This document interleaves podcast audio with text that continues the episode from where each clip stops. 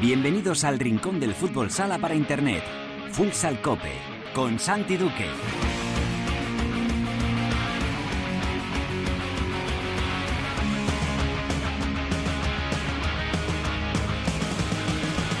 Hola, ¿qué tal? Bienvenidos a Futsal Cope, la casa del fútbol sala en cope.es. Hoy alcanzamos el programa número 362, es el decimoséptimo capítulo de la undécima temporada en este espacio reservado a todos los amantes de este deporte. Ya lo sabes, nuestro rinconcito exclusivo para hablar sin mirar el reloj de fútbol sala. La selección española se clasificó para la Eurocopa de 2022. Lo hizo tras ganar a domicilio a Eslovenia. Hubo que sufrir con dos chinazos.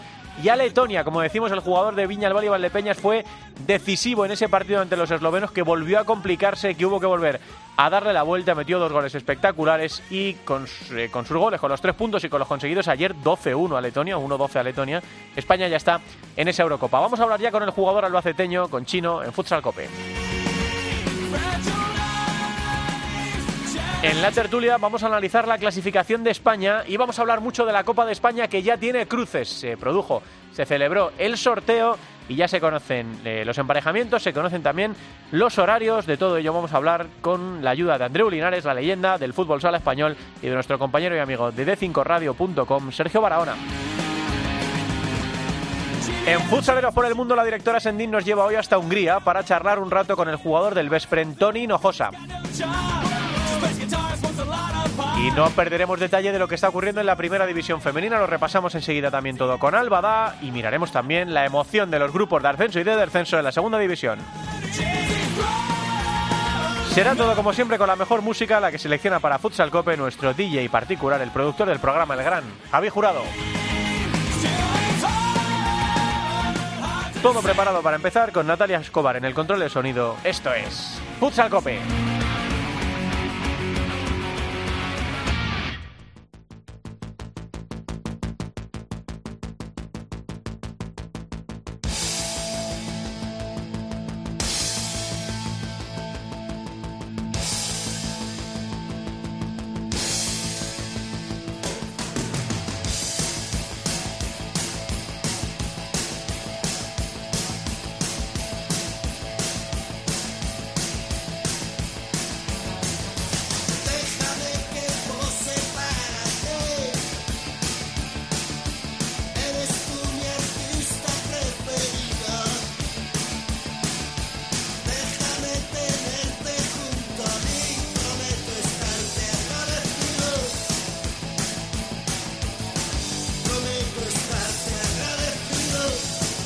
Que muchos lo sabéis, estamos en días de luto eh, en el periodismo y yo diría que en toda la sociedad española por la pérdida de Carlos Matallanas, el hermano de nuestro compañero Javi Matallanas, eh, periodista del Confidencial y del diario As, eh, ha fallecido víctima de, la maldita ELA. La contraía en el año 2014, a finales de, de 2013, por entonces era una enfermedad absolutamente desconocida. Él eh, Carlos Matallanas y su hermano Javi eh, han hecho muchísimo porque la gente sepa en qué consiste la enfermedad y por recaudar eh, fondos para, combatirla. y bueno, pues a 40 días de cumplir 40 años, el cuerpo de Carlos no, ha aguantado más y fallecía esta semana en, en, su casa, en Cádiz, donde vivía desde hace ya algunos años, eso sí, absolutamente paralizado. De hecho, él se comunicaba a través de las pupilas. un ordenador le leía las pupilas, con eso podía escribir artículos. De hecho, acaba de escribir un libro que recomiendo a todo el mundo que se llama La vida es un juego, eh, una serie de 17 consejos para vivir eh, a sus sobrinos, a Mario y a, Blanca. La verdad es que eh, todo lo que tiene que ver con, Carlos Matallanas en los últimos años es un auténtico ejemplo. Así que hoy Javi Jurado ha querido que le homenajeemos aquí en, en, Futsal Cope con canciones de aquel concierto benéfico en 2015 en Madrid, donde se juntaron algunos de sus grupos favoritos para recaudar fondos para Fundela. Eh, si hay alguien que mejor representa a los Matallanas, a los dos, a Javi también, musicalmente hablando, es Rosendo. Es música de Carabanchel para empezar este Futsal Cope.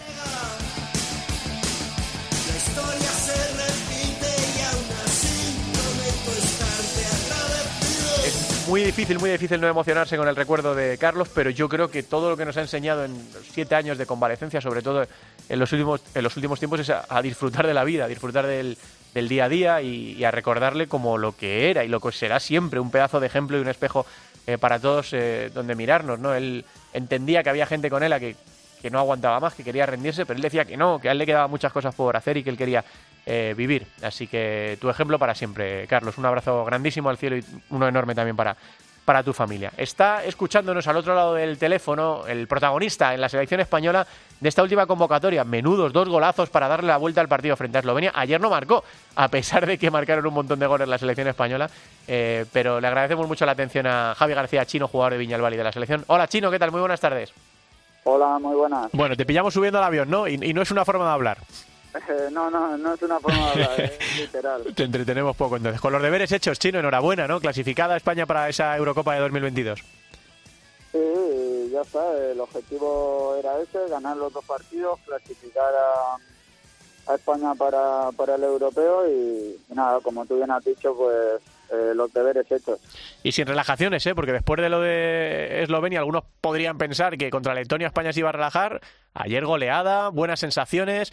Eh, quedan esos dos partidos contra Suiza, chino, pero la verdad es que pinta muy bien esta selección española de cara a ojalá ese mundial que se pueda que se pueda celebrar, ¿no? Sí, todos sabemos que, que España pues es muy muy exigente. El nivel de la selección eh, tiene que ser siempre el más alto y, la exigencia máxima. Entonces aquí no hay ningún partido fácil y, no te puedes relajar ni, ni un segundo. Entonces hay que salir desde el minuto uno a, a darlo todo y, bueno, eh, el equipo lo hizo desde el primer momento y, y se vio en el, marcador abultado. Lo que sí que se puede decir, Chino, es que ha sido una convocatoria un poco más tranquila que aquella, ¿no? Eh, del no viaje a Suiza, del 3 a 1 contra Eslovenia, ha estado mucho más tranquila las cosas, ¿no? Sí, la verdad es que pues, por suerte ha salido todo bien. En estos tiempos que corren, pues tener una convocatoria, como tú bien has dicho, pues un poco tranquila eh, es un éxito y, nada, eh, creo que también pues el grupo que se ha que se ha formado es es primordial para que eh, los resultados hayan sido eh, como han salido y, nada, la verdad que muy contento y, feliz por, por, estar aquí también. Te pregunto rápidamente por tu Valdepeñas. Eh, Chino, ya hay sorteo de la Copa, me imagino, evidentemente que os enterasteis allí en la, en la concentración, contra Jimby, el primer partido, los encargados de abrir el, el torneo. Sí, bueno, eh, ya sabemos cómo son las Copas de España, ningún rival es fácil y bueno, a nosotros actualmente nos ha tocado Jimmy Cartagena, que es el actual líder de la competición y, bueno, va a ser un partido pues súper complicado, pero, pero intentaremos eh, dar la sorpresa. Mm, va a haber público chino, eh, eso siempre se agradece, ¿no? Sí, y además justo para nosotros, creo que, que para nosotros pues que, que entre la gente y que nuestra afición pues nos apoye es un jugador más. Entonces, pues nada, muy contento de que pueda entrar al menos alguien y, seguro que nos estarán apoyando nuestra afición. Eh, me quedan dos, Javi. Eh, ¿Crees que a título personal, esto es muy difícil, ¿eh? porque llevas temporadas muy buenas, pero a título personal, ¿es tu mejor temporada? ¿Estás viviendo tu mejor momento? Eh, bueno, mira, a nivel personal y a nivel de club y a nivel de, de, pues de selección también, pues estoy disfrutando, disfrutando muchísimo no te diría que es la mejor temporada, pero es la que sí que pues a nivel de club, a nivel de selección y demás están contando conmigo en, todos los aspectos y la verdad que eh, me están saliendo muy bien las cosas también y, la verdad que, estoy disfrutando muchísimo y, estoy muy feliz y muy contento. Y espero seguir a este nivel eh, mucho más tiempo. Y la última, mientras te acomodas en el, en el avión, el Barça este fin de semana, después de, te iba a decir la relajación, no la relajación, pero el buen rollo, el, buen ambiente eh, de la selección estos 10, 12 días que habéis estado concentrados, ahora la cosa vuelve a tope eh, para, para Viñalbal y Valdepeñas, visitando al Barça. Sí, es un viaje largo, un rival muy complicado, pero, pero bueno, nosotros somos Valdepeñas, no tenemos nada que perder y seguro que iremos allí a intentar sacar algo positivo porque este equipo puede competir contra cualquiera y, nada, si da para ganar pues muchísimo mejor y si no pues eh, por lo menos eh, darlo todo. Entonces, pues bueno, esperemos que, que salga todo bien y, que saquemos un resultado positivo. Javier, enhorabuena por esos dos golazos frente a Eslovenia que nos dieron la victoria, por tu participación importantísima con la selección y por la temporada que estás viviendo con Viñalbal y Valdepeñas, a pesar de todas las dificultades, del maldito bicho y de, de todo esto que estamos pasando. Gracias por atendernos, un abrazo. Nada, muchas gracias a vosotros.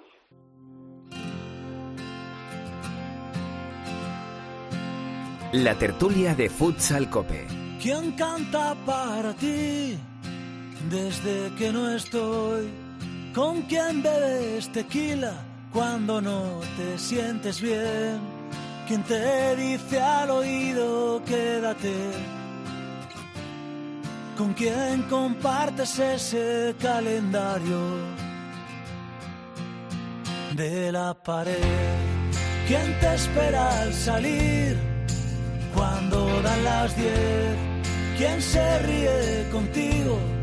Delante de un café, con quien escucharás esa canción.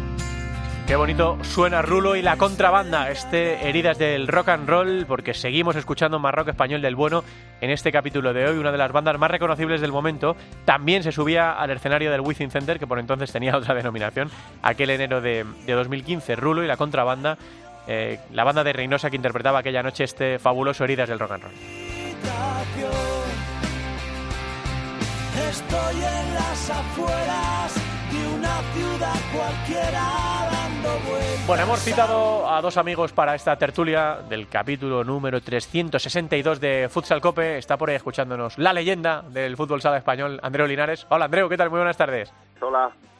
¿Cómo, va todo, Andreu? ¿Pasaste ya el maldito bicho, no? Hace unas semanitas. ¿Algo que te te ha dejado algo en el cuerpo o has conseguido echarle del todo? Nada, el echado del todo totalmente recuperado sin ninguna secuela. Bueno, fenomenal. ¿Cómo le van las cosas a Ciudad de Toledo? Bien, muy bien. La verdad es que los dos equipos federados que tenemos, tanto el Juvenil División de Honor como el Senior, eh, los tenemos los dos clasificados para la segunda fase. El Senior, el tercera división para la fase de ascenso, a segunda B, y el, Juvenil División de Honor empezamos la segunda fase para intentar meternos en ese campeonato de España. Menudo mérito, Andreu, eh, sacar adelante equipos ahora de categorías inferiores en un deporte tan desprotegido como, como el futsal en esta pandemia maldita eh, y poder entrenar. Y sí, los chicos llevan mascarilla y, es más difícil, pero menudo mérito que tenéis sacar adelante, como digo, si está costando en primera división en segunda, está costando en todos los deportes, pues las categorías inferiores, Andreu, tiene que estar siendo dificilísimo, ¿no? Sí, muy difícil, Santi, porque aquí es mucho de pico y pala, aquí hay que salir muchísimo, aquí todos hacemos de todo y no es fácil cerrar presupuestos y más con, con la situación en la que estamos atravesando. Un tercera división tiene un presupuesto ya mm, considerable, mm. importante, un juvenil división de honor también, a pesar de que este año se han hecho sus grupos y no viajas tanto, pero en esta segunda fase sí que ya hay desplazamientos a Madrid, entonces no es fácil. Hoy también sí, Santi, empezamos con la base, que aquí Castilla-La Mancha todavía no nos lo habían permitido y hoy sí ya desde el club ya ponemos todo en funcionamiento a partir de, de hoy, de mañana pasado y al lunes. Así que bien, poco a poco parece ser que, volvemos a la, normalidad, pero es cierto que, que, no es fácil en un club como el nuestro poder, poder sacar presupuestos y cerrar plantillas y, incorporaciones. Mm, pues solo por vosotros, Andrés, porque habría un montón de chavales que estarían echando muchísimo de menos el futsal. Y mira, pues parece que con la primavera, con marzo, con las vacunas, pues empiezan a llegar poco a poco las, las buenas noticias a todos los frentes, así que a ver si, si poquito, a poco, como tú dices, vamos recuperándonos y para la temporada que viene, pues todo es más, más normal. Está por ahí también Sergio Barahona, nuestro compañero y amigo de Cinco Radio. Hola, Sergio. Hola, Santi, ¿qué tal? Bueno, pues aquí, ¿no? Vamos a hablar un ratito de todo lo que está pasando. Si os parece, empezamos por la selección, porque hay un montón de temas de los que, de los que hablar. Bueno, eh, Andreu, expediente cubierto, ¿no? Había que clasificarse para la, para la Euro de 2022. Eslovenia no nos lo ha puesto fácil, ni aquí ni allí. Eh, ha habido que levantar los partidos. Eh, recordemos que la primera convocatoria fue aquella rara en la que hubo un caso positivo en España, Suiza eh, no nos dejaba viajar, luego cuando nos dejó viajar suspendieron ellos el partido. Bueno, fue todo muy raro, pero España consiguió imponerse a, Eslovenia en casa y ahora lo ha hecho a domicilio y luego en Letonia sin, sin relajaciones, Andreu. España clasificada para la Euro, que es una cosa que todo el mundo da por hecha, pero que hay que conseguir luego. Sí, por supuesto, porque requiere mucho trabajo, de muchísimo esfuerzo y al final se, se, ha cumplido. Es verdad que los partidos contra Eslovenia fueron muy difíciles, muy complicados, lo sabíamos todos, que los equipos del este eh, cada vez van progresando y van, van adaptándose mucho más a ser más competitivos y a igualarse mucho más todo con respecto a, España y sobre todo porque son, son jugadores que, que, ya tienen esa experiencia tanto tanto competitiva como, como internacional y, cada vez se hace más difícil.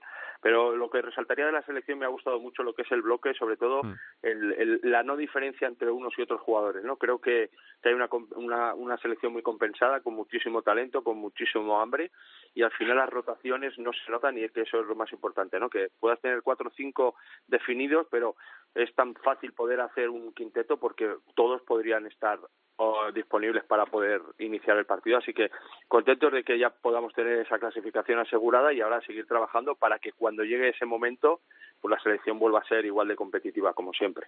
Como dice Andreu Sergio, eh, cuando Fede llamó a la unidad C, porque es que casi era la unidad C en la anterior convocatoria, los chicos respondieron a mil maravillas. Abres el abanico y todo el mundo se puede sentir partícipe, ¿no? Bueno, hay casos raros como el de Ribillos, ¿no? Pero más o menos eh, cualquier jugador que esté destacando ahora en la Liga Nacional de Fútbol Sala pensará, oye, que es que tengo opciones de ir a, la selección y que, tengo que estar eh, en plena forma. Otro problema será, Sergio, cuando tenga que hacer fe de la lista definitiva para el Mundial, ¿no?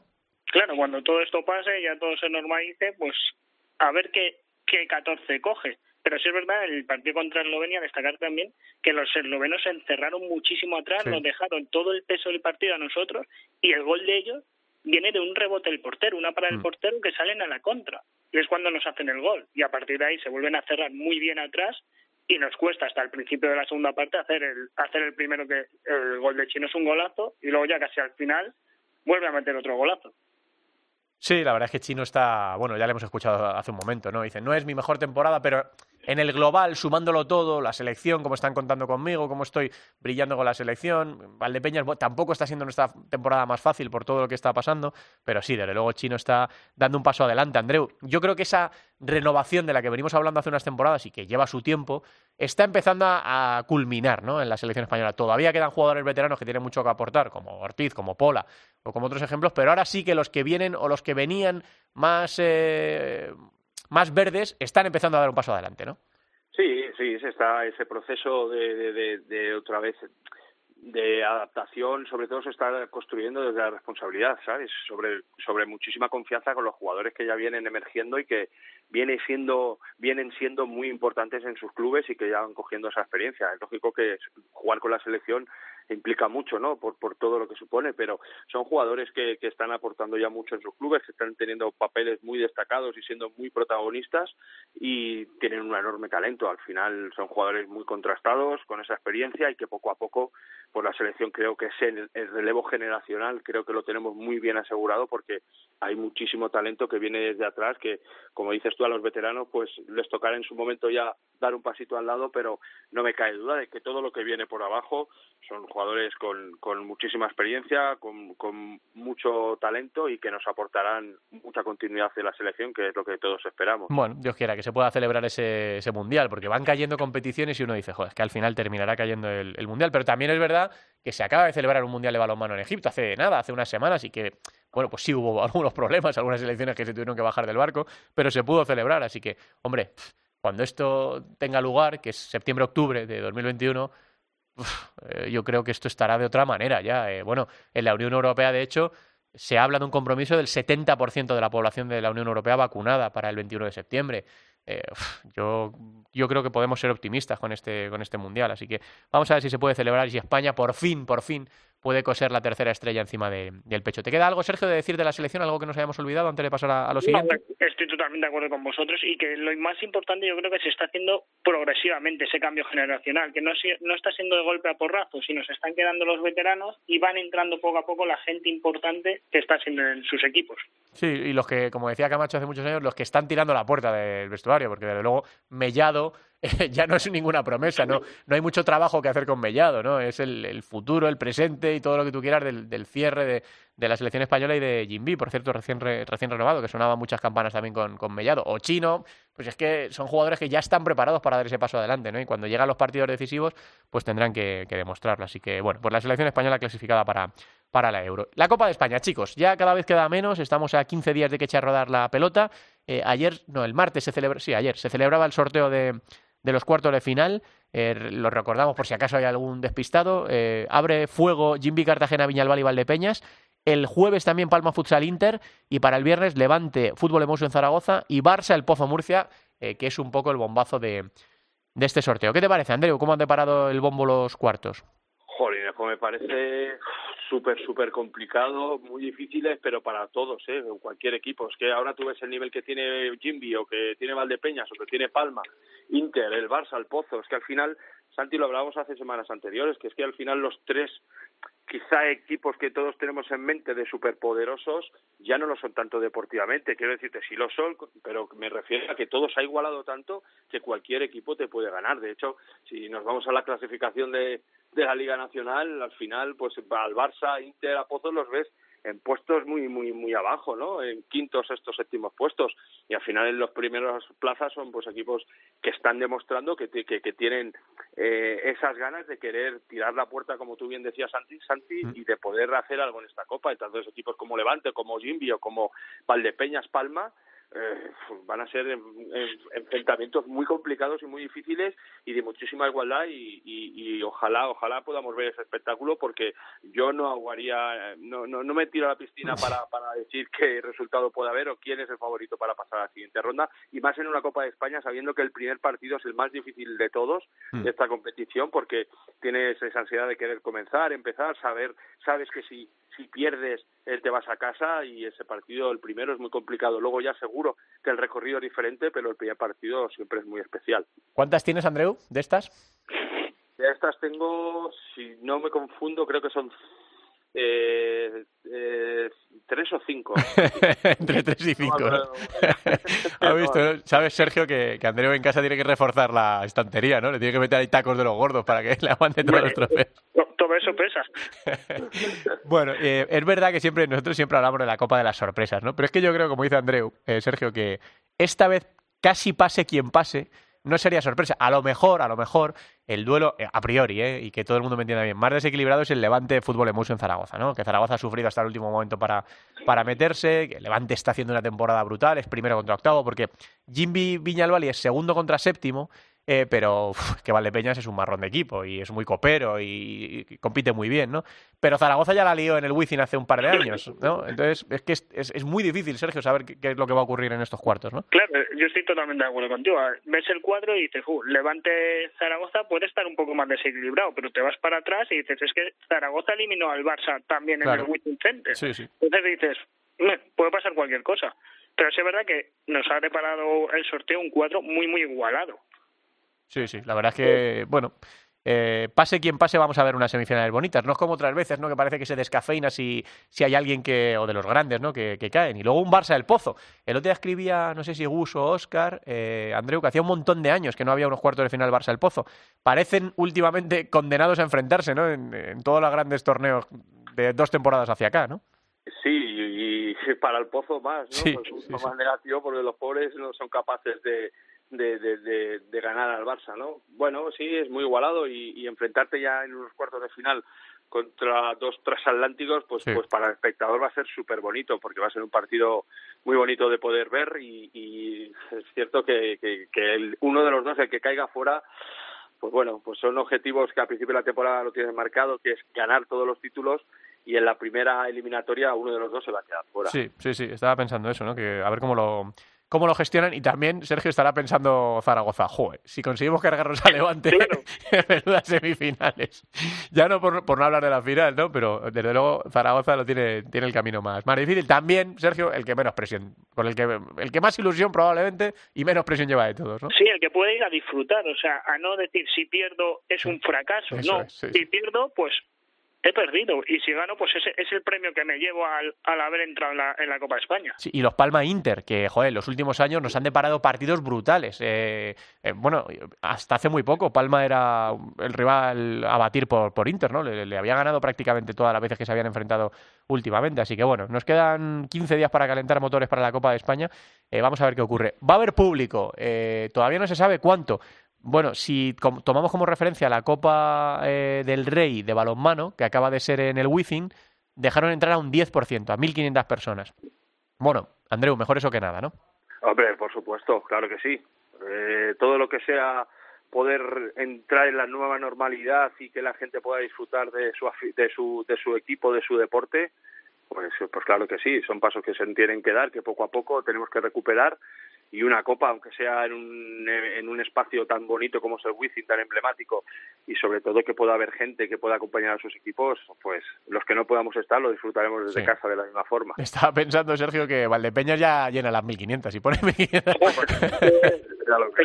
va, va a haber tortas para coger una de las entradas de de la Copa. Si todavía no han dicho cuánto, qué porcentaje de aforo, pero tiene sentido que, copien lo que ha hecho el balonmano, ¿no? Yo, eh, Teresa Sendí luego la preguntamos, estuvo viendo balonmano, uno de mis mejores amigos también estuvo y dijo que, que la sensación de seguridad era fantástica porque el techo del Wizzing es muy alto, porque hay filtros evidentemente de EPA eh, para, el, para el bicho y porque hay una separación. Cuando tú compras los dos butacas, que es lo, lo más, eh, lo, lo máximo que te dejan juntos son dos, pues cancela las dos de delante, las dos de la derecha, las dos de la izquierda y las dos de atrás.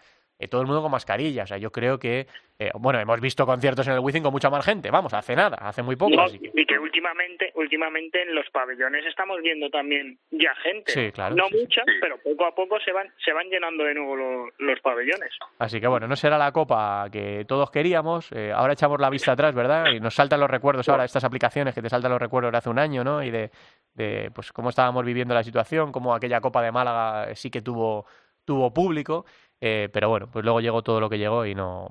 bueno, no hay que olvidarlo, pero hay que aprender de lo que pasó y, mirar hacia, hacia adelante. Eh, hay una cosa que sí que ha generado un poco de polémica, Andreu, que son los horarios. Cambian los horarios de las semis. Mm, ignoro por qué. No sé si por necesidades en el Wizzing, eh, por el operador televisivo, pero van a separarlas una a la una del mediodía y otra a las nueve de la noche. Esto es raro, ¿no? Sí, es, es raro sobre todo por, por, por la, por, bueno, quizá por, por la gente que pueda acudir, bueno, quizá haberlo hecho correlativo pues tiene mucho más aliciente. Andreu, y para los equipos va a haber lío, porque unos van a tener más descanso que otros, porque otros no, con eso seguro que hay lío. Claro, sí, bueno, pero como entiendo que eso se haya sorteado, lo han hecho por sorteo y al final todos partirán con las mismas condiciones. Entiendo que será algo justo, equitativo. Bueno, quizá para el aficionado si hubiera sido correlativo, pues quizá, pero bueno, de esta forma también pues tienen tiempo para, para descansar. No creo que influya en el, en el aspecto deportivo, no lo creo. Y en el tema del cansancio, bueno, quizás sí, ¿no? El que juegue a las nueve y al día siguiente tenga la final o al otro día, bueno, pues sí que puede, pero bueno, al final yo creo que todo esto se hará impartiendo justicia y con las cartas para todos iguales. Hmm, sí, eh, llama la atención, ¿no, Sergio? Es un cambio que no sé si han explicado, pero que es un cambio del formato al que estamos acostumbrados. A mí, sinceramente, no me gusta por el hecho de que se pierde esa esencia de la Copa, de primero tener una semifinal y luego la siguiente. Y sobre todo también, si os fijáis, eh, los últimos partidos del viernes y tanto el del sábado son a las nueve. A las nueve. Sí. Y coincide, va a coincidir un poco con el toque de queda que hay en Madrid, que es a las once. Entonces ahí yo creo que, uf, a ver, ¿cómo? Sí, y que hay partidos que van pegadísimos, ¿no? Eh, creo recordar que creo que han dejado una hora y cuarenta y cinco de margen. Que, joder, los que hemos visto dos o tres partidos de fútbol sala sabemos que se puede ir a más y ya no te digo, eh, me imagino que no habrá prórroga hasta la final, me imagino que será ese claro. Pero aún así, un partido que se alarga un pelín se va por encima de la hora y tres cuartos, se va casi a, las, a las dos horas. En Málaga, si recuerdas, Santi, yo creo que más o menos dejaron la misma hora porque además los equipos calentaban en la pista anexa que había en, el Martín Carpena. Y no sabes cómo sufríamos en gol, cómo sufríamos en gol, que aquella copa la dimos nosotros, por eso, ¿no? Porque se solapaba los partidos, porque no había tiempo, porque fue todo como muy, muy pillado. Pero bueno, que vaya bien, que, sea un éxito y que la gente, cuando anuncien ya las entradas y el porcentaje de afluencia, la gente lo pueda lo pueda disfrutar. Y luego el otro gran tema polémico de estos últimos días es esa propuesta de sanción a Iago, al jugador de, Oparrulo, eh, por el tuit en el que en el partido contra Jaén, eh, ponemos un poco a la gente en antecedentes, eh, Iago se quejaba de que podían haberse contagiado en aquel partido porque Jaén venía de jugar creo que con Cartagena, ¿verdad? Si no me corregís.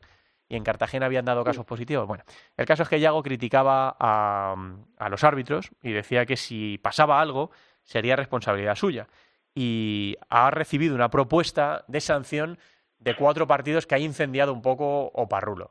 Eh, no sé si esto se entiende mucho, Andreu. Venimos de la sanción a Paul Pacheco, a Elder, eh, ahora cuatro partidos por un tuit, cuando, jolín, venimos de la que se lió el otro día en el Rivera Jaén y en la federación no ha entrado de oficio, con todos los vídeos que estuvieron circulando precisamente eh, en la misma red social. No sé cómo ves todo esto, Andreu. Bueno, yo veo que que yo lo veo exagerado, lo veo, creo que, que, que, es totalmente injusto que tú por estas circunstancias eh, verbales que tú lo tengas que llevar a un tema deportivo y que y que le sanciones con, con eh, deportivamente. Yo no lo considero. Yo creo que si eh, el juez o quien sea eh, valora de que ha habido unas manifestaciones que no, no están acorde a, a, bueno pues a los protocolos o, o a lo que marca la legalidad o que marca un poquito pues el, el devenir del, del respeto hacia el rival o a la competición pues bueno, pues eso lo valorarán y entiendo que tiene que haber otra sanción, pero sancionar a alguien porque realmente se haya pronunciado deportivamente y, y causarle un daño en los partidos, eh, yo sinceramente no, no, no, no estoy de acuerdo. Pero mm. bueno, de todas formas, esto es algo que, que ellos tendrán que valorar bien y, y que, bueno, pues que se recurrirá y verán hasta dónde llegan, pero si es cierto que todo lo que sea verbal y que influya un poquito en el devenir de la competición, etcétera, pues bueno, sí que tenemos que ser cautos o tienen que ser cautos en ese sentido, pero llevar algo eh, a lo deportivo, siendo algo extradeportivo, no me parece que sea justo. Sí, lo vimos, ¿no? Con, con Elder y con Paul. Eh, eran problemas con su representante, con unos pagos y les metieron 13 partidos, 13 partidos, que se han perdido media, media liga. Eh, el tuit de Iago exactamente era, lo peor es que los árbitros lo sabían antes del partido y tuvimos que jugar. Espero sanción ejemplar por jugar con nuestra salud. Este es el tuit por el que, bueno, pues hay una propuesta de cuatro partidos mínimos, cuatro partidos mínimo y 601 euros. Sergio, lo que quiera decir. No, estoy totalmente con lo que, eh, de acuerdo con lo que ha dicho Andreu. O sea, es una cosa que se produce fuera de, de una pista. Es una es un tuit. ¿Por qué vas a castigar con cuatro partidos a un jugador? Me parece lógico que la multa se la puedas poner porque a lo mejor estás faltando el respeto o mm. todo lo que quieras. Pero castigarle con algo deportivo, como ha dicho Andreu, para mí no tiene sentido. Y más con lo que has dicho tú, lo, de, lo del otro día de Jaén y Rivera, que se produce dentro de un pabellón de fútbol sala, y que no haya entrado ni de oficio ni nada a ver las imágenes, pues te choca. Sí, yo no tengo ninguna intención de que sancionen a nadie, ni de Jaén ni de Rivera. No, yo ¿eh? tampoco. No tengo ninguna intención. Pero, hombre, el agravio comparativo es brutal. Es brutal porque eh, la federación se ha ido a buscar en las redes sociales de los jugadores. Ni siquiera es una Vale, sí, es una declaración pública escrita en, tu cuenta oficial, pero ni siquiera lo dijo a las cámaras, ¿no? Ni siquiera es eh, una declaración a la, radio. Es que se han, tenido que rastrear y ni siquiera es una publicación suya eh, de primeras, es una respuesta a otro tuit, ¿no? Entonces, joder, llama bastante la, atención y efectivamente eso, pues si tienen que sancionarle económicamente, lo entiendo, pero que te metan sanción deportiva a Oparrulo, además con lo que está pasando Oparrulo en la clasificación, pues la verdad es que no, yo creo que no tiene ningún sentido y que esto divide todavía más al, al fútbol sala. Pero bueno, eh, es la, son los temas más o menos que teníamos que, destacar. Eh, y si queréis, chicos, y si no nos dejamos nada más, eh, miramos la, esta jornada número 23, que tiene partidos muy chulos, a ver cuál os apetece más. Pues venga. jornada número 23. Esto empieza con el Real Betis Industria Santa Coloma, Burela Osasuna Magna y Bishoker Mantequera Fútbol Emotion. Esto es el viernes. Para el sábado queda el Pozo Murcia Costa Calidad o Parrulo, Palma Futsal Córdoba, Rivera Navarra Jimbi, Peñíscola Inter, Jaén Levante y Barça Viñalbali. Eh, ¿Cuál te apetece más, Andreu? Oh, a mí el Barça Viñalbali me apetece, me apetece muchísimo pero todos, es que al final también tienes ahí un Levante Jaén que está muy bien, tienes tienes a un Betis también con, con Industria Santa Coloma, bueno, son partidos ahora, eh, ahora ya el objetivo de la Copa ya lo tienes cubierto, ahora ya el objetivo es eh, tener vista de futuro e intentar ya meterte por esos playoffs para el título. Así que todos los partidos que vengan ahora se necesita sumar de tres y todos los equipos trabajarán para ello, lógicamente, pero ya con el objetivo puesto en, en asegurarte ese playoff y trabajar para ello. Sí, estaba pensando que es verdad que ahora, y nos pasa un poco, ¿no? Cuando pasa la Copa de España hasta que vuelves a coger temperatura con la liga te cuesta un poco, pero hay una aliada eh, en la clasificación. Ya no, ya no los puestos altos, que también, ¿no? Queda la incógnita de saber si Inter, cuarto, Barça, quinto y el Pozo sexto van a ser capaces de desbancar a Levante, a Jimby y Palma, que están fuertes en las tres primeras posiciones. Eh, queda, desde luego, mucha incógnita por saber quién va a coger eh, los últimos puestos de, del playoff, ¿no? Que ahora mismo están en disputa entre Valdepeñas, Betis, Zaragoza, Osasuna, Industrias. Bueno, hay muchos equipos ahí con opciones. Pero lo de abajo, ya sabéis que yo siempre tengo la pedrada del descenso, pero es que este año el descenso es que bajan tres, que pueden ser cuatro, ¿no? Que dependerá del, del segundo, del subcampeón de la segunda división. Lo de abajo es tremendo. Eh, es que entre eh, ahora mismo de Rivera Navarra, que es decimotercero con 21, a, bueno, Parrulo está más descolgado, pero eh, avisó que era un mantequera. Hay cuatro puntos de calaje todavía de partidos. A mí casi, casi Sergio Bacara mira un poco más a los de abajo que a los de arriba. No, sí, mira Rivera. Rivera si no llega a ser por las dos victorias que ha conseguido en los dos últimos partidos, estaba abajo. Totalmente, sí, sí.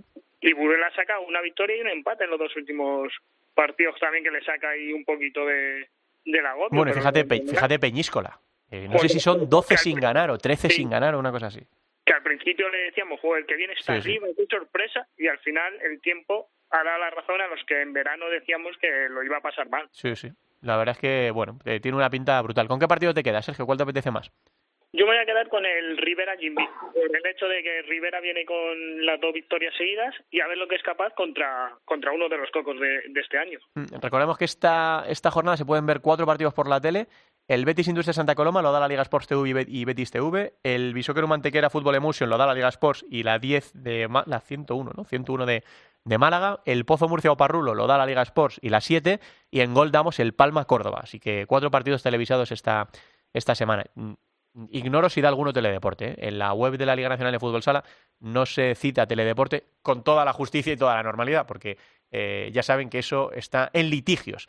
Que Teledeporte esté ofreciendo partidos esta temporada de la Liga Nacional de Fútbol Sala está en litigios. Así que, bueno, eh, es lo mismo que el tema de que Teledeporte o de que la Federación anuncie que Teledeporte va a dar la Copa de España. No son los derechos de, Teledeporte, pero bueno, ya hablaremos de ello si es que hay que hablar de ello más, más adelante. Chicos, que no sé si queréis decir algo más antes de despedir. Andreu, Sergio. No, nada más. Eh, Santi, un placer como siempre. Sergio, un saludo y, gracias por, por acordaros. Un abrazo grande. Aupa, Ciudad de Toledo. Andreu. Aupa, aupa. Gracias, Santi. Abrazo. un abrazo grande. Sergio, pues nada, eh, que, muchas cosas que, que tienen que venir por delante todavía esta temporada en Fútbol Sala y que calentando motores para la Copa de España y que todo vuelva un poquito más a la normalidad. Pues sí, claro que sí. Un abrazo muy grande, Sergio. Y felicidades, felicidades, que me chiva jurando que es tu cumple. ¿eh? Sí, Felices 31, Sergio. Un abrazo grande. Muchas gracias. Hasta luego. Venga, seguimos avanzando.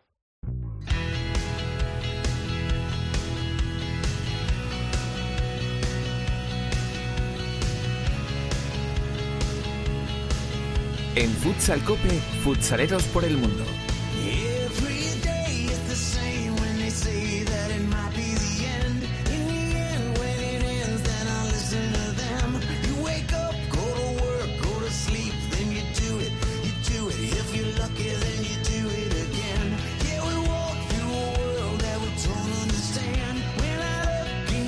Bueno, bueno, pues vamos de viaje por el mundo. Esta vez nos quedamos en Europa. A ver dónde nos lleva la directora Sendín. Hola, Teresa, ¿qué tal? Muy buenas tardes. Muy buenas, ¿qué tal? Pues hoy eh, nos eh, movemos hasta Hungría, donde solemos hablar con Sergio Moyor y su, y su en esa liga húngara, pero tenemos más españoles en la, en la competición. Y en las filas del Vespren tenemos a un jugador que está cubriendo esta temporada eh, del fútbol sala en, en Hungría, eh, haciéndolo muy bien en su equipo, y creo que ya nos escucha eh, Tony Nojosa. Tony, ¿qué tal? Buenos días. Bueno, ¿cómo estás viviendo esta aventura en Hungría? Bien, muy bien. La verdad es que es un país maravilloso. Me he enamorado totalmente de la cultura, la gastronomía, el fútbol, la manera de vivir y me ha sorprendido bastante positivamente. El lado negativo, obviamente, la distancia. Eh, el COVID está siendo muy complicado la situación en esta pandemia y llevo muchos meses sin ver a mi familia. Pero bueno, siempre con la mente positiva y esperando un momento para poder ver a los míos. Y además en el plano deportivo eh, no van mal las cosas, estáis en esa segunda fase del campeonato húngaro, que es donde se decide el título de campeón. Sí, la verdad es que estamos clasificados, nos clasificamos como terceros y ahora empezamos un poco flojo porque empatamos contra el quinto clasificado, pero con muchas ganas porque ahora nos viene el líder y estamos esperando a que vengan los los nacionales, los que están en la, en la selección nacional, eh, defendiendo contra Israel para poder clasificarse para el Mundial y ya preparar a tope para poder ganar al líder y sumar esos tres puntos importantes. En España tenemos más oído al, equipo del Beretto que entrena Sergio Muyor eh, y tu equipo igual lo teníamos un poco más desconocido. ¿Qué nos puedes contar sobre él? Bueno, es un equipo que, que yo sepa lleva muchos años en la sección de fútbol sala. Han apostado muy fuerte en estos últimos tres años y tienen objetivos de poder conseguir campeonato y poder ir a la Champions. Eh, de cara a años siguientes, en dos años, tres años, quieren conseguir ser campeones. Entonces, ¿podemos decir que los objetivos de este año pasan por terminar de asentar el proyecto y empezar a mirar para arriba? Sí, exacto. El objetivo este año, según me plantearon cuando firmé, era conseguir la tercera posición eh, que aquí en Hungría eh, dan títulos al primero, al segundo y al tercero. El, en este playoff quien queda primero y segundo van a una final al mejor de cinco y el tercero y el cuarto hacen lo mismo, el mejor de cinco para conseguir la tercera plaza y, y son los tres campeones. Esto es eh, las normas aquí y es el objetivo que tienen ellos este año, quedar terceros. Pero siempre intentando poder asaltar y, ¿por qué no?, colocarnos en una segunda posición y ir a la final. ¿Cómo surge esta oportunidad de viajar a Hungría y empezar a jugar en, el, en la competición húngara? ¿Era un plan que tenías tú el salir al extranjero y probar cosas nuevas? No, yo eh, ya estuve en Rumanía eh, durante una temporada y, y siempre tenía esa idea de ir al extranjero, seguir aprendiendo eh, y me, me gusta bastante por el tema de mis estudios, por aprender idiomas, aprender nuevas culturas y aprender nuevo estilo de fútbol sala. Obviamente, jugar en España, la mejor liga del mundo, es lo que uno quiere, pero bueno, algunos no tienen la oportunidad y hay que esperar un poquito más y, quién sabe si el día de mañana poder brindar esa oportunidad y poder jugar en, la Liga Española. ¿Cómo ha sido para ti esta aventura en Hungría? ¿Cómo está siendo, además de ser de un año tan complicado como este con todo el tema de la pandemia?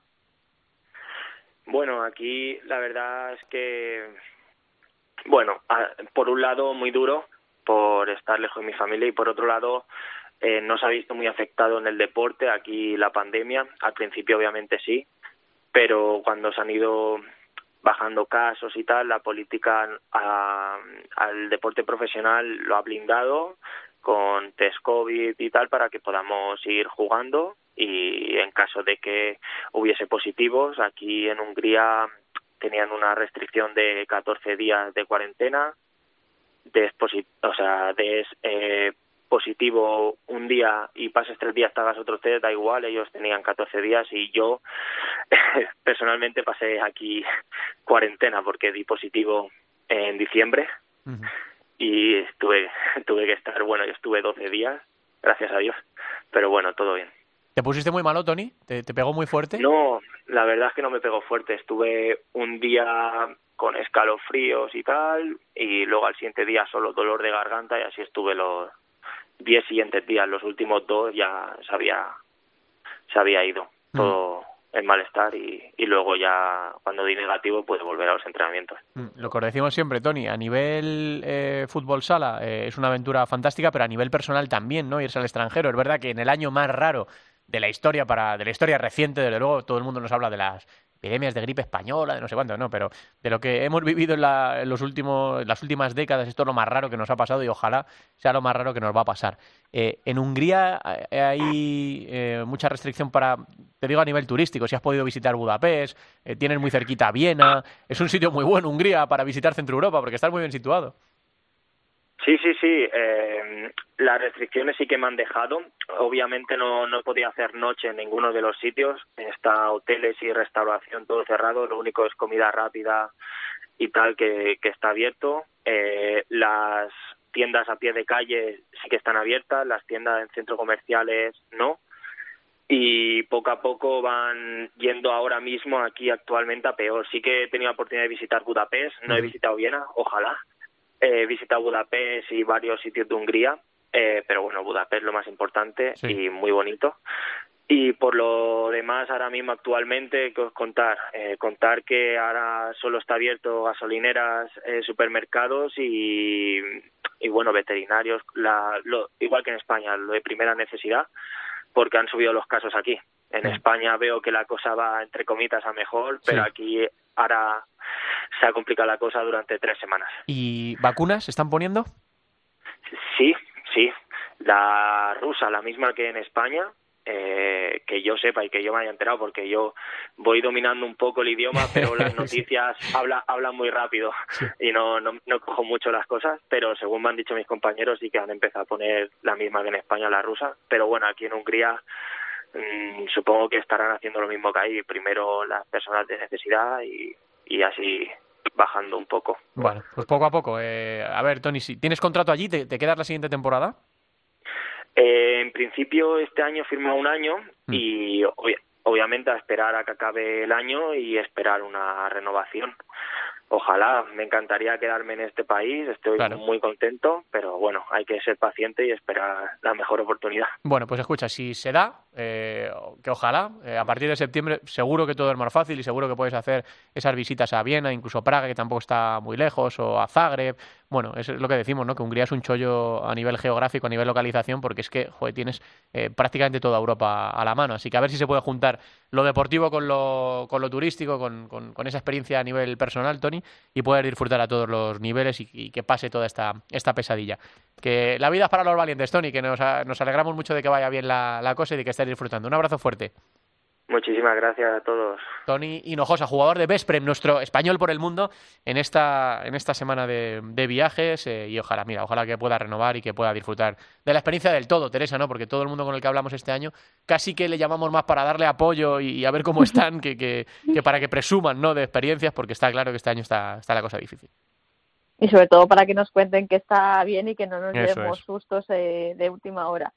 Lo que tenemos que reconocerle y lo hacemos con un eh, pellizquito en el corazón es que despedimos a Hugo Sánchez, que se retira del fútbol sala, el exjugador que estuvo en Santiago y ahora estaba compitiendo en la Liga de Japón ha anunciado que se, que se retira del fútbol sala activo, así que le deseamos mucha suerte en todo lo que le traiga el, futuro, que esperemos que sea ligado al mundo del fútbol sala. Claro que sí. Y semana de, parones en las, en las grandes ligas eh, europeas y mundiales por esos compromisos internacionales de la selección. Camino a esa Euro del 2022 para los europeos y todavía pendientes de lo que pueda suceder con el Mundial.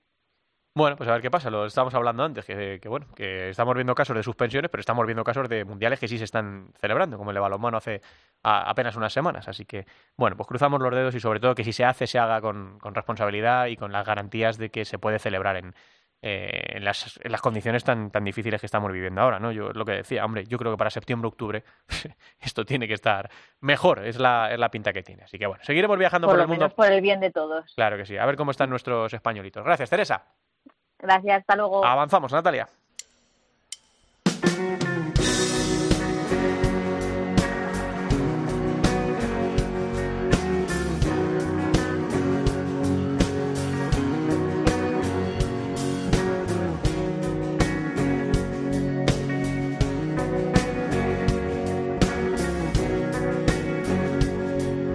En Futsal Cope, Fútbol Sala Femenino.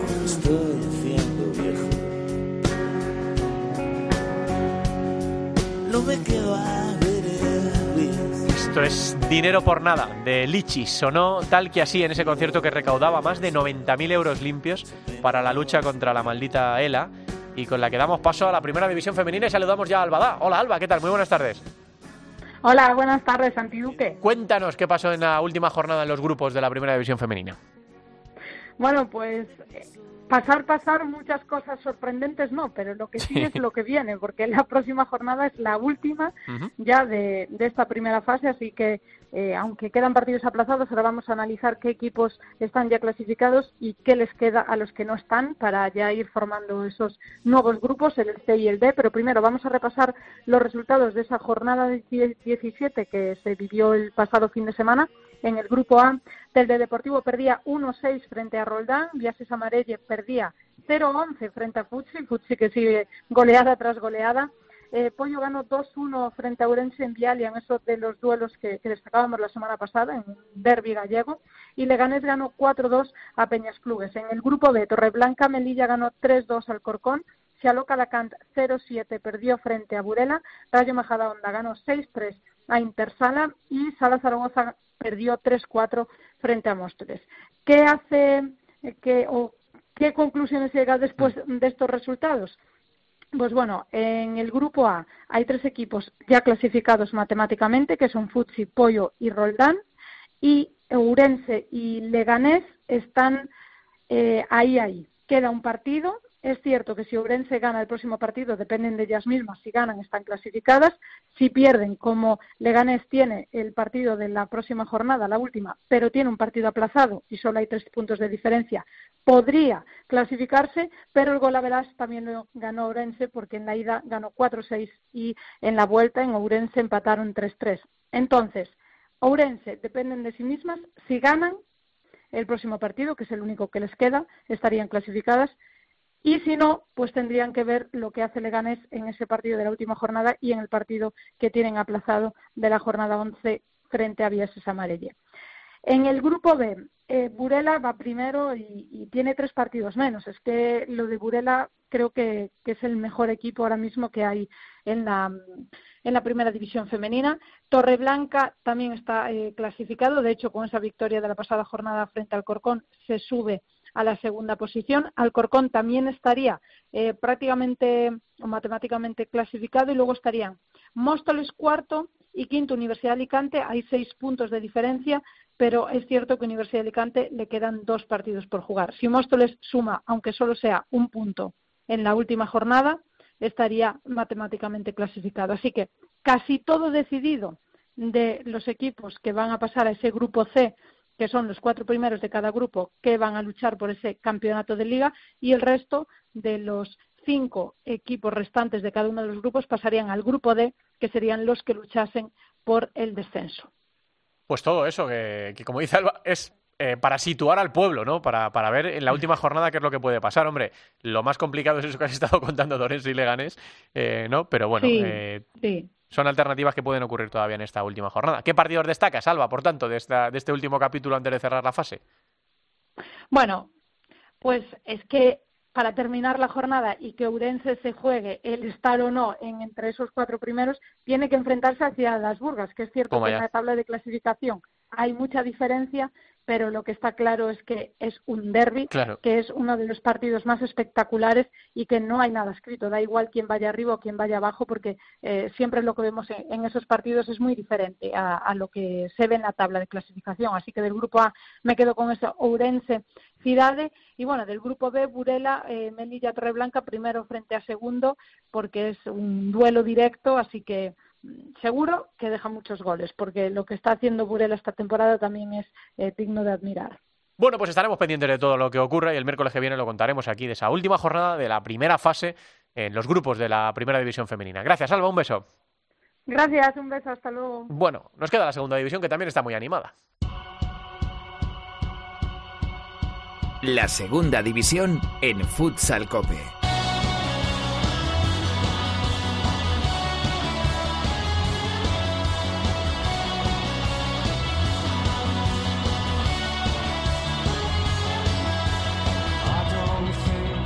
Pues está la cosa emocionante, ¿eh? porque recordemos que están en la segunda fase, en el grupo del ascenso y el del descenso, que se guardan los puntos de la primera vuelta, que había dos equipos que habían sido muy superiores, elegido y Noya, pues ni elegido ni Noya han conseguido ganar en las dos primeras jornadas de esta fase 12 del ascenso. Elegido 4, Atlético Benavente 4, eh, y Noya cayó 1-0 frente a Manzanares, que eso es el Hidalgo, el, equipo que siempre decíamos que era el gran favorito, el de Juanlu, y que está eh, pues totalmente motivado en esta segunda fase. Además, Barça B4, Unión África Ceuti 5 y Atlético Mengíbar 3, Talavera 1. Eh, los equipos que están llamados a pelear por las posiciones de ascenso, recuerden, una directa y una en ese playoff con el cuarto clasificado de la primera división, se van posicionando. De momento, Noya sigue líder, Unión África Ceutí es segundo, Elegido es tercero y Manzanares, que eso es el Hidalgo, es cuarto. Todo en esta fase 2C del ascenso, pero vamos a mirar también a la fase 2D, que es la fase del descenso, que ojo también cómo está la, situación. En esta segunda jornada se registraron los siguientes resultados en la jornada número 2.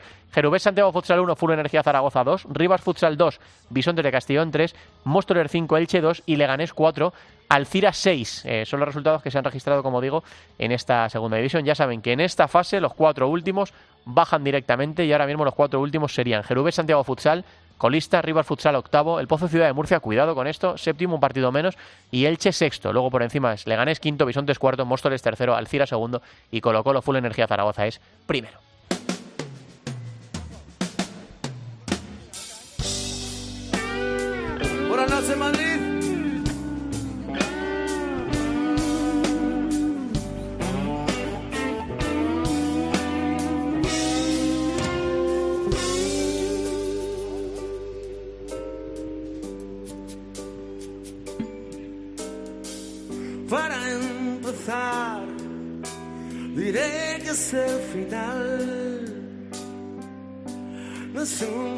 Feliz, tan solo es un final. Menudo temazo de M-Clan, este miedo. Eh, M-Clan, otro de esos grupos que suena muy, muy bien en, en, directo. Es un tema que la banda, curiosamente, ha dedicado durante la pandemia a los sanitarios, a esos a los que Carlos Matallanas ha apoyado siempre de forma tan intensa. Por cierto, que si alguien quiere disfrutar de más temas de aquel concierto, la grabación está en la cuenta de YouTube de Javi Gómez Matallanas. Nos despedimos con ese mensaje con el que Carlos salió al escenario. Todo va a salir bien, todavía en 2015 eh, tenía cierta movilidad, luego, bueno, pues la maldita ELA le fue arrebatando eh, pues la movilidad en todas las articulaciones, le terminó postrando en una cama, pero ni eso le pudo parar. Eh, escribía y se comunicaba con las pupilas. Para siempre tu, tu ejemplo, Carlos. Gracias a todos por estar ahí, un abrazo muy fuerte y hasta la semana que viene.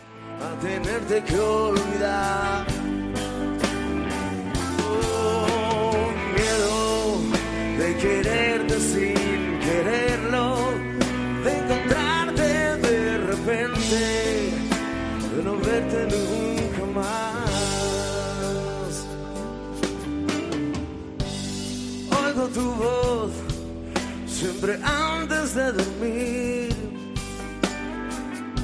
Me acuesto junto a ti y aunque no estás aquí, en esta oscuridad la claridad eres tú.